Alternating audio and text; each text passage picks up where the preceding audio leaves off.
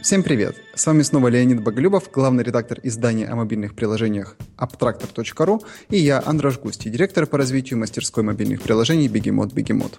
Вы слушаете «Аперитив» – подкаст о всем новом на рынке мобильных приложений за прошедшую неделю.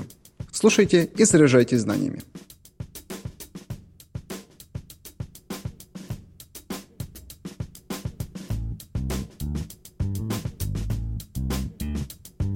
Всем привет, это наш пятый подкаст с Андершем Густи, главой Бегемот Бегемот. Слушайте нас в iTunes, AirPod, Podster, везде, где только можно. Пишите, общайтесь с нами в Facebook и так далее.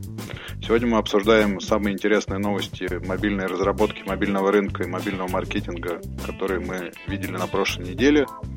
И начинаем мы с исследования о британских пользователях. Оно говорит нам о том, что большая часть пользователей британских не скачивает приложения и не платит деньги за них. По данным компании Deloitte, 31% э, владельцев смартфонов в Великобритании не устанавливают приложение. Но интересно, конечно, не просто э, цифры, а какую-то динамику. Так вот, этот показатель увеличился с 20% в 2013 году. Вот. Среди тех, кто все-таки скачивает приложение, среднее количество скачиваемых в месяц приложений сократилось э, с 2,32 до 1,82. Вот такие интересные данные. И в пятницу уже вышло интересное исследование от Comscore о потреблении приложений в Америке. И там все еще гораздо интереснее, потому что в Америке уже 66% э, пользователей смартфонов не скачивают э, ни одного приложения в месяц. Среди оставшихся, конечно, количество скачиваемых немножко больше, то есть 3 в среднем в месяц они скачивают, но показатель э, тех, кто не пользуется приложениями, не скачивает их, не покупает, довольно интересно. Чем это можно объяснить? Ну вот э, британские исследователи объясняют тем, что проникновение смартфонов наконец добралось до добралось до тех, людей, которым нужна, только, нужны только смс и звонки, и, в принципе, о приложениях они и думать не хотят, и все это им не интересно. Второй этот показатель — это то, что все уже более-менее втянулись в приложение, и новые они искать ничего не хотят. То есть, если у тебя там есть э, Skype, WhatsApp и Facebook, то новые приложения тебе особо-то не нужны, потому что пересесть на другой мессенджер — это достаточно нетривиальная задача. Но мы поговорили с э, Сергеем Бабаевым, если ты знаешь, э, один из авторов сайта Цукерберг позвонит, ну, вообще он делает uh-huh. развитию бизнеса э, компании Neki, это наш такой большой игровой издатель. Вот. Ну, он, в принципе, говорит тоже, что волноваться особо не о чем. Э, все это обусловлено как раз большим распространением смартфонов, и все на самом деле хорошо. Все доходы продолжают расти, э, некачественные приложения в конце, качественные в начале топов, и, в общем-то, все хорошо. Что ты об этом думаешь? Ну, я думаю, что он абсолютно прав. Э, помнишь, мы как-то с тобой про Африку говорили? Да. Да, ну по сути, мне кажется, это одно и то же. То есть, как в Африке количество пользователей очень большое, и вообще по миру пользователей, число пользователей очень большое, но при этом это не та аудитория, на которую нужно обращать внимание. Да, они пользователи э, сотовой связи, да, они пользователи смартфонов, но они не обязательно пользователи приложений и не обязательно платящие пользователи приложений. Э, так что если учесть это, то, наверное, он прав. Ну, конечно, у нас нет цифр для того, чтобы что-либо утверждать ждать, да, то есть э, мы не знаем, на самом деле это происходит из-за увеличения количества людей, которым не нужны приложения. Но я подразумеваю, что где-то он прав. А, ну и кроме того, он говорит про такую вещь, он про так невзначай говорит про насыщение рынка.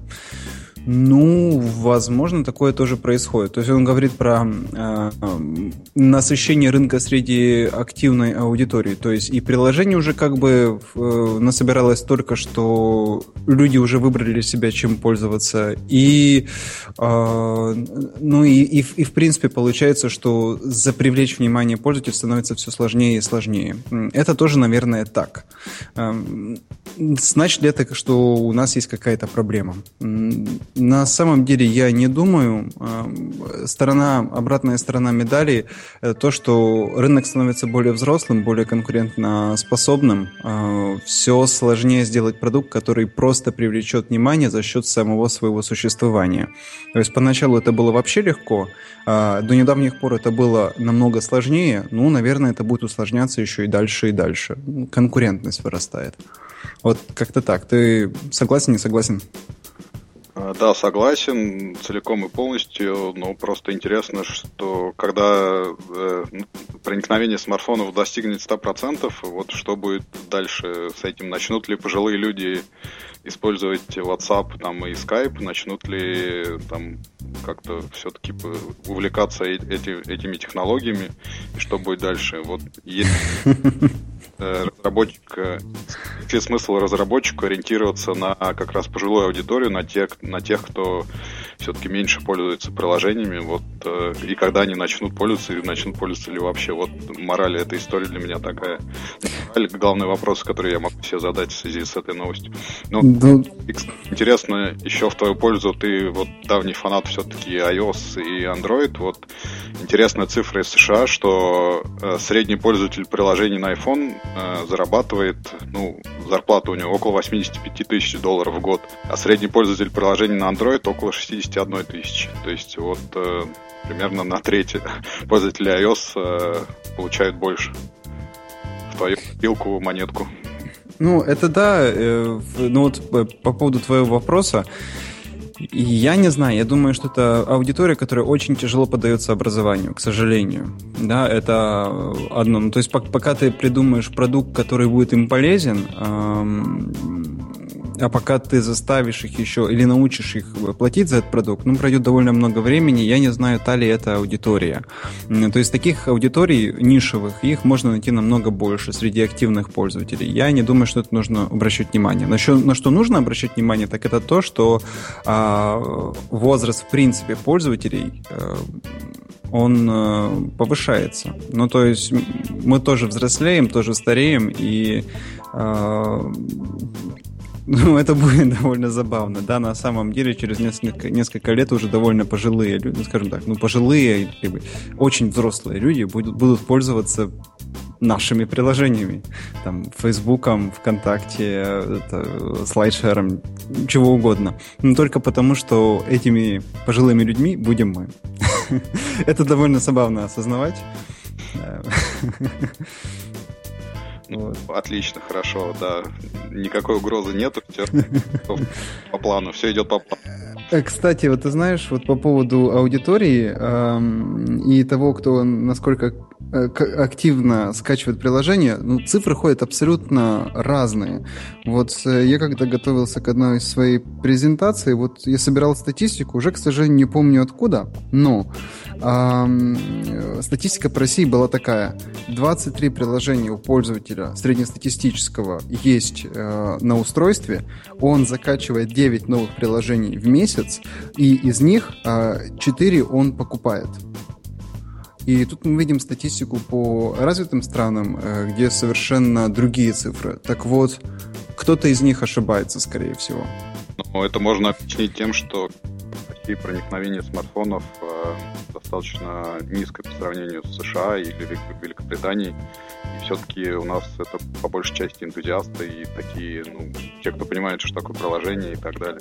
Но вот в пику тебе хочу сказать, что, например, ну, есть же какие-то и гендерные особенности потребления приложений, и возрастные. То есть, ну, вот тот же Snapchat, это, да, в основном молодая аудитория, которую как-то и хотел купить Facebook. Вот.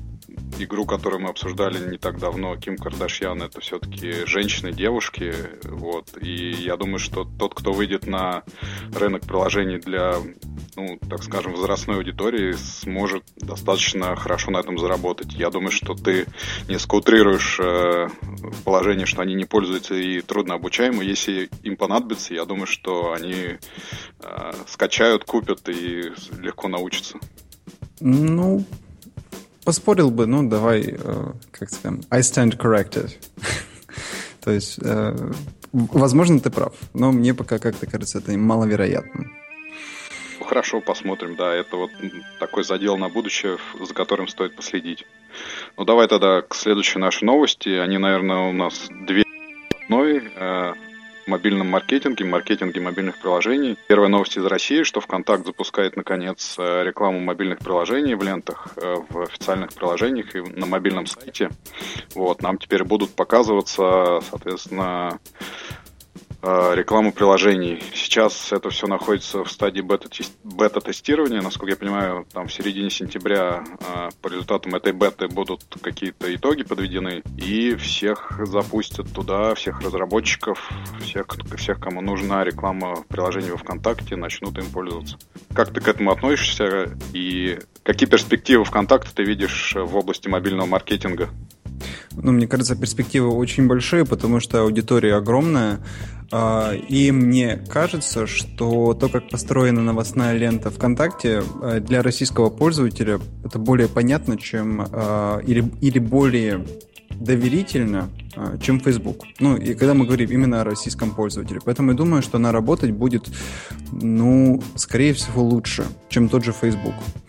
Вопрос, который у меня есть, это стоимость стоимость пока непонятная. И здесь главная загвоздка. То есть стоит это рекомендовать клиентам в моем случае или нет, э, я пока не знаю, потому что, а, собственно, непонятна цена. Вот. А во-вторых, как-то очень-очень долго мы к этому шли. Мне кажется, это можно было запустить раньше. Кстати, у меня есть нем- немного инсайдерской информации. О деталях говорить не буду, но там были другие идеи, чего бы сделать еще с мобилками. Э, да, э, эта тема началась месяца, наверное, 4, 5, 6 назад, и там были довольно э, мягко сказать, смелые идеи, и то, что сделали сейчас, это реально круто. Ну, то есть были альтернативы значительно хуже. Так что я лично рад за ВКонтакте и надеюсь, что они не будут слишком сильно задирать цены. Ну, хороший вопрос, почему это было так долго? Вот у тебя есть на это ответ? Я совершенно без понятия. Ну, ВКонтакте это, в принципе, очень э, политически сложная структура. Не в том плане, что политическая как политика, а вот ну, внутри себя. То есть у них там столько всего происходило, что, э, возможно, им просто было не до того. И э, если они этого не делали, скорее всего, у них были другие источники доходов, которые позволяли им об этом не думать. Наверное, так. А ты что думаешь? Ну, в сочетании с твоим предыдущим высказыванием, что Россия там впереди по потреблению приложений, и учитывая, что у Facebook э, реклама приложений там и мобильная реклама вообще это один из таких э, столпов э, доходов, то есть, насколько я помню, больше половины уже доходов Facebook дается именно от э, мобильной рекламы. Вот. Э, ну, для меня действительно несколько странно, что опоздали они чуть-чуть. Ну, посмотрим, как э, будет, будут все это действовать. Ну, на, откровенно говоря, что мы знаем о том, как ВКонтакте делает деньги? И сколько они их делают? Мы не знаем. Ну, то есть, поэтому я говорю, что это политически сложная структура, и понять, почему они что-то делают или нет, без инсайдерской информации невозможно. Хорошо. Остановимся на этом. Давай тогда в рамках этого следующая новость, как раз тоже о рекламе мобильных приложений. И на этой неделе Google а, открыл рекламу приложений в поиске и YouTube. А, то есть теперь можно по ключевым словам рекламировать свое приложение, причем рекламировать с глубокими ссылками.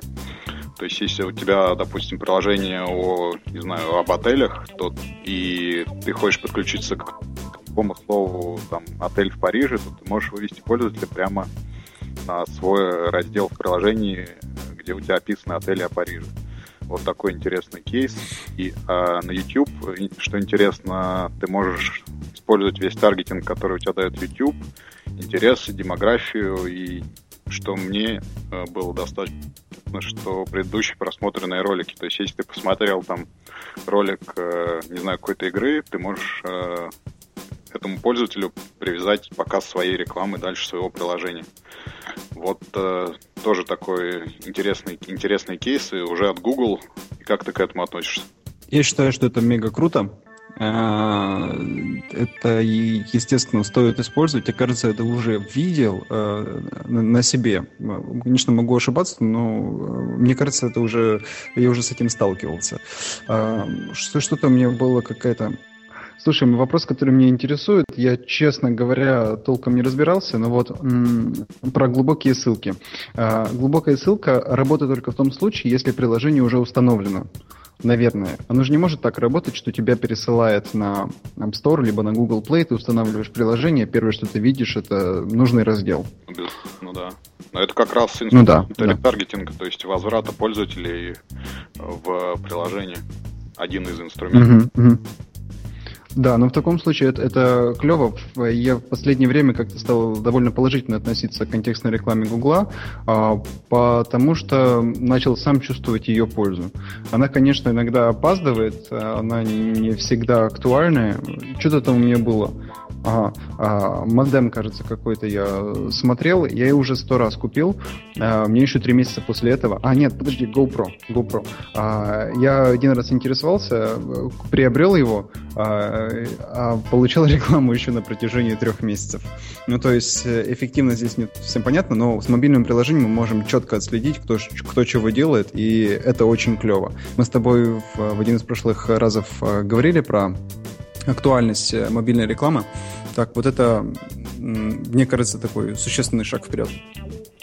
Отлично, попробуем. Вот возвращаясь к э, ВКонтакту, кстати, ты отмечал э, непонятность ценообразования пока, но никто не знает просто его.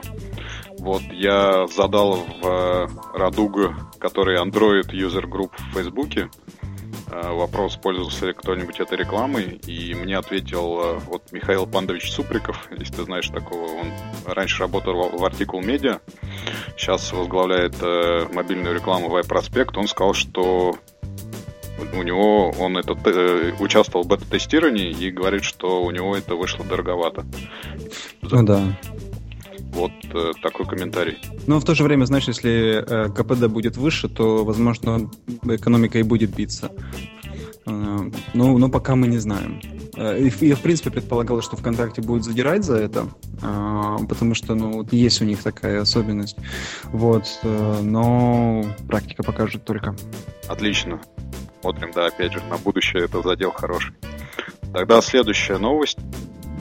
Сейчас, какая у нас следующая новость? У нас следующая новость про чудесное просто внедрение Apple. Вот это задел не на будущее, это задел на завтра. Это нужно прям брать и делать. Да. Это очень клевая реклама. Apple э, открыл для разработчиков возможность э, заработка на партнерской программе. Но я расскажу немножко, что есть такая программа StoreKit, насколько я понимаю. Вот, она работала до недавнего времени для сайтов. То есть, если есть сайт, который там продвигает приложение, рассказывает о них, то можно подключиться к партнерской программе, и человек, который по ссылке сайта зайдет в App Store и купит там что-нибудь, э, принесет вам денег. Ну, в России, насколько я знаю, таких сайтов несколько десятков, то есть тот же Apple Insider работает по партнерской программе. А, ну, я могу ошибаться, но, по-моему, да. Вот, но проценты там не очень большие, насколько я понимаю, там в районе 1, 2, 3, поэтому так как бы озолотиться при маленьком трафике у вас не получится. Вот, теперь та же функция заработка партнерского с покупок в iTunes, в App Store и в iBooks заработала для разработчиков. То есть вы Э, можете в приложении рекламировать какие-то покупки, и вам, э, если ваш пользователь зайдет в App Store и купит, э, Apple отстегнет немножечко денег. Вот такая интересная партнерская программа, которая заработала в приложениях. Ты, видимо, ее очень ценишь. Ну, по-моему, особо много людям, у которых приложение не миллионный, не миллионы пользователей, она не даст. Или даст. Ну, я думаю, что не даст, но тем не менее, это, знаешь, такая... Э, э, это такой классный пример э, особенной монополии Apple. Э, есть много вещей абсолютно логичных, которые они могли бы внедрить, причем совершенно на разных, на, на ранних стадиях. Это касается всего от э, поиска внутри App Store до функциональности устройства. Они этого не внедряют а, сразу. Они внедряют по кусочкам, по чуть-чуть и со временем, и все в этот момент очень радуются. Ну, это, это, э, это очень забавно.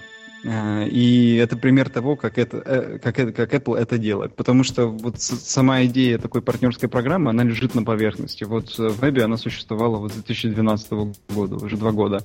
А, уже куча сервисов сделана, которые имеют привязку к iTunes. Да, ты что-то там в своем приложении рекламируешь, создаешь какое-то тематическое, а, тематическое приложение, э, и за счет этого пользователи приносят тебе деньги еще и ну, за счет покупки покупок э, в, в других, э, в, в iTunes, например.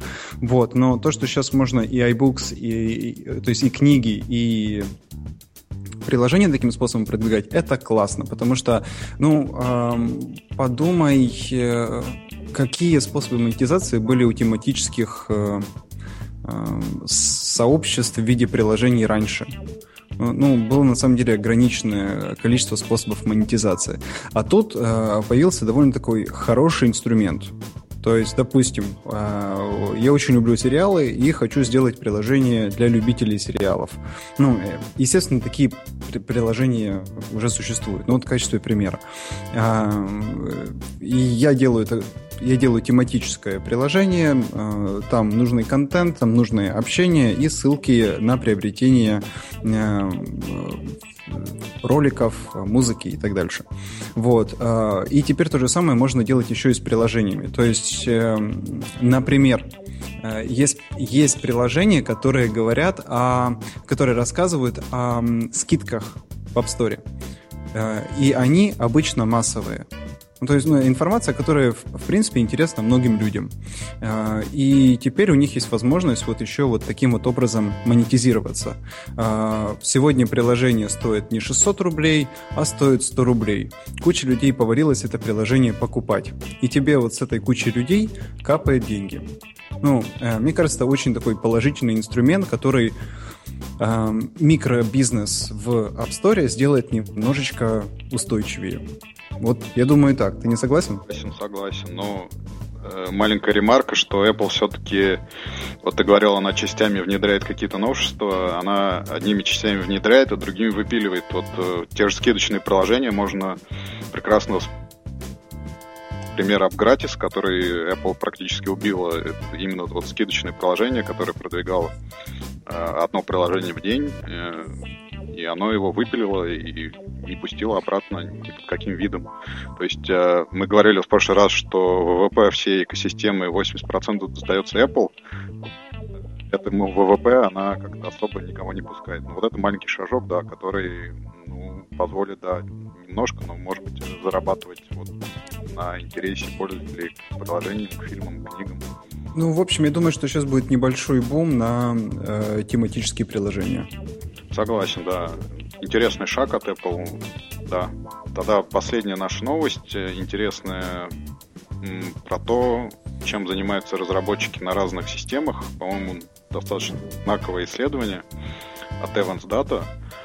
А, у них был опрос 400 разработчиков, и вот этот опрос, э, по-моему, с точностью до запятой э, говорит о проблемах различных платформ и различных мобильных операционных систем. То есть они выяснили, что Android-разработчики больше всего времени отдают тестированию отладку, iOS-разработчики больше всего времени отдают кодингу, и Windows Phone это больше всего времени уделяется дизайну.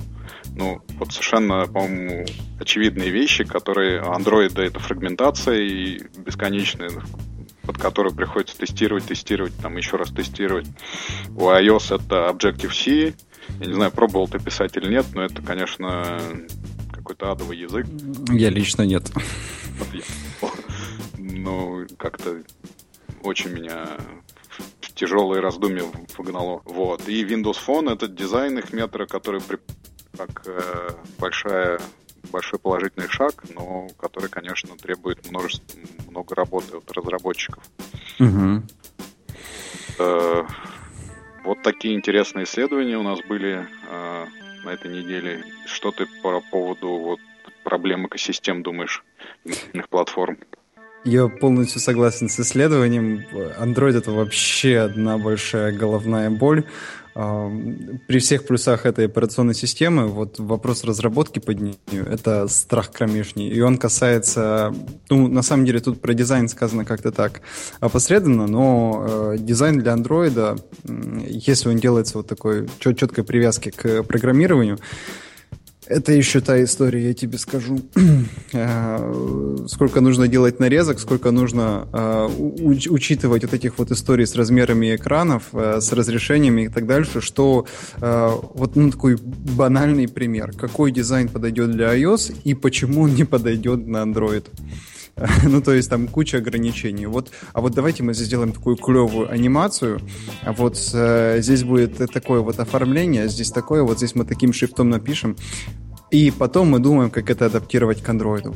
А вот эта анимация, в принципе, не пойдет на тухленьких устройствах на андроиде. Да, она не пойдет. А этот шрифт вообще не, будет, шрифт не будет виден на таких вот устройств, устройствах. Да, это тоже правда. Вот это сочетание цветов э, будет очень блеклым. Э, и, соответственно, терять э, свою как бы прелесть. В общем, там столько нужно учитывать не только в, из-за фрагментации, ну, то есть даже не так, э, из-за, из, в плане кодирования, но еще и в плане дизайна. Э, полностью с этим согласен. Под Windows Phone э, мы э, не делаем ничего, поэтому не могу сказать, но, не знаю, шрифтовые интерфейсы — это круто, это хотелось бы поделать.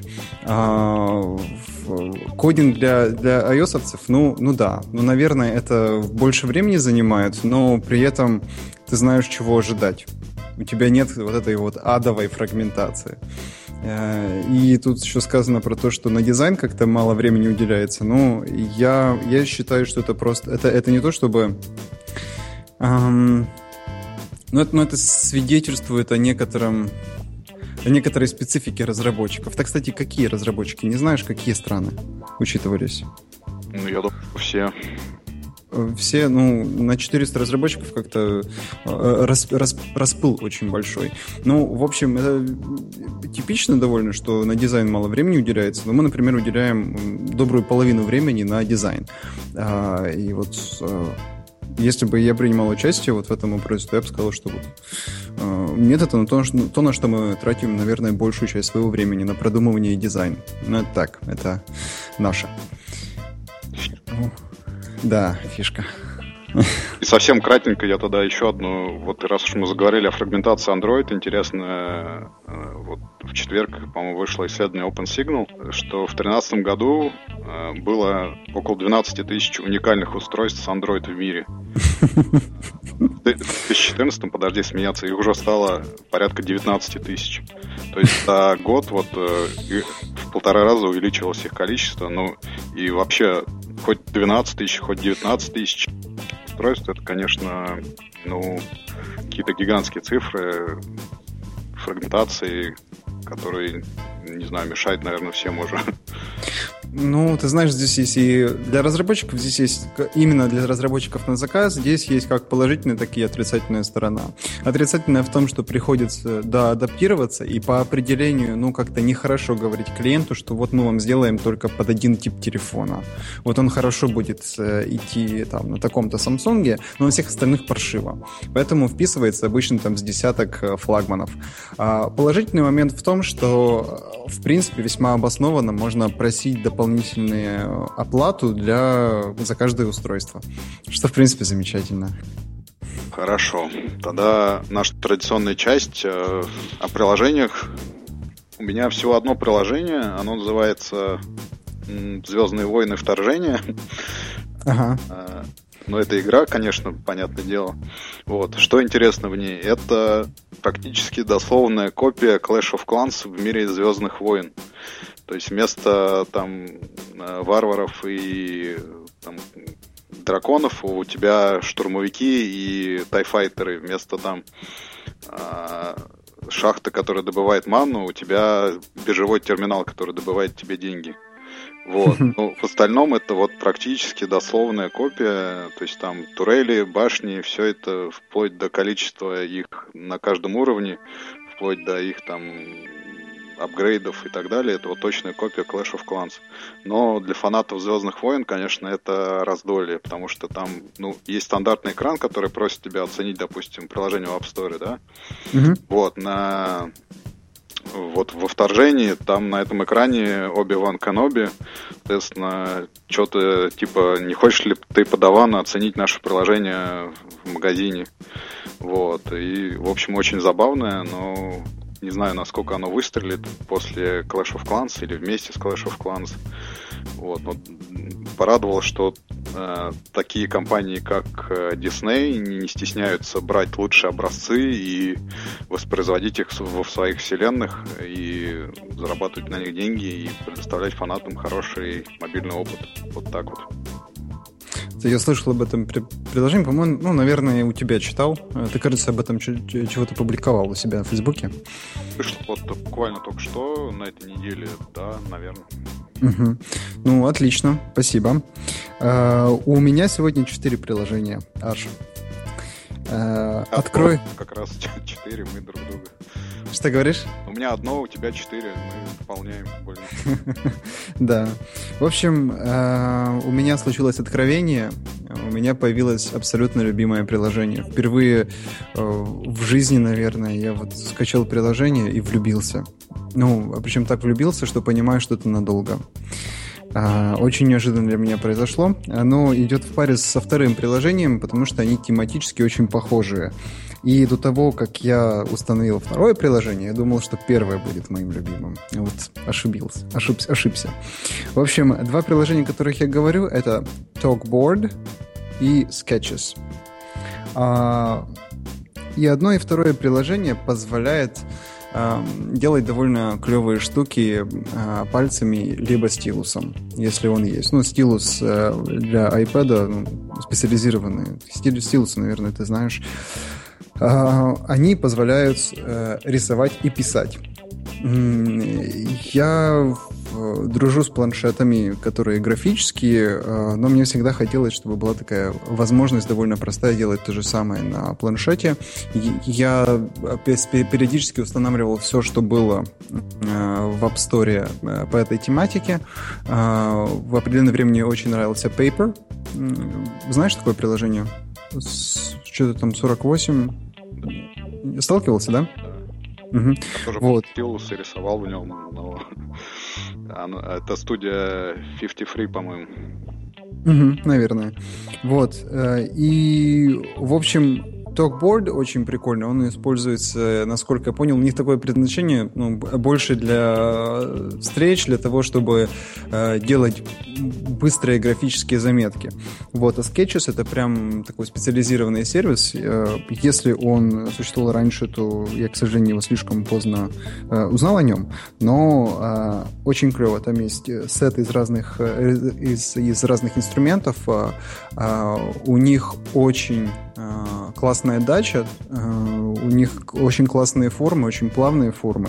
Ну, большой респект разработчикам и очень умная, как по мне, монетизация, э, потому что э, я чуть было не купил дополнение. Там их есть несколько пакетов, которые можно купить. И я чуть было сходу этого не купил. И реально такой инап, который позволяет улучшить работу приложения. Ну, в общем, в общем, очень хорошее качество. Вот. Э, еще одно приложение, которое хочу сказать, это приложение Over. Оно сейчас э, числится в топах App Store российского. в общем, хочу о нем э, сказать отдельно, э, для того, чтобы отсоветовать кого всех, кого только возможно, покупать это приложение. Приложение платное, по сути, позволяет добавить э, преустановленные э, клипарты и добавлять текст на фотографии. А, честно говоря, довольно примитивный редактор, который стоит 2 доллара. А своих денег он не стоит. А, в общем, говорю о нем, чтобы, если вы вдруг увидите его в App Store, рекламка у них очень клевая, но своих денег не стоит однозначно. И еще хочу сказать о совершенно не новом приложении, но просто я осознал его осознал его качество. Скажем так, всегда привлекает внимание приложения, которые качественно сделаны. А, на графическом, либо на э, кодовом уровне. Так вот, на графическом уровне довольно хорошо сделано приложение сервиса Airbnb. Знаешь наверняка о таком сервисе. Э, да? Да, знаю. Угу. Вот. Э, и что мне понравилось? Вот я активно пользуюсь Airbnb на сайте, э, и тут решил установить приложение, э, и понял, что им удалось в очень-очень удобной графической форме, форме представить весь функционал, который, в принципе, мне мож, может понадобиться. Это так редко встречается, вот под, подобрать правильную иерархию функциональности, то есть что должно быть на первом уровне, на втором уровне, на третьем уровне. Вот э, я потыкал, попользовался, сделал заказ, э, это ровно то, что мне нужно. Я минимальными усилиями э, и с минимальной затратой времени сделал все, что мне нужно нужно. А всю дополнить, всю, весь дополнительный э, функционал я мог вызывать, э, переходя на другие, более глубокие уровни. В общем, очень хорошо сделано. Единственное, что довольно тормозное приложение в, в, в плане кода, вот, но э, в плане оформления очень крутое. Большой респект. Вот, это моя подборка. Сори, что так долго. Отлично. Спасибо. Интересно. Спасибо всем, что были с нами. Э, Андрош Густи, Бегемот Бегемот и Леонид Боголюбов, Абтрактор. Наш пятый подкаст. Слушайте нас в iTunes, в AirPod, в подстере. Пишите нам в Facebook, электронная почта, Skype. Будем рады вашим мнениям. Спасибо. Пока.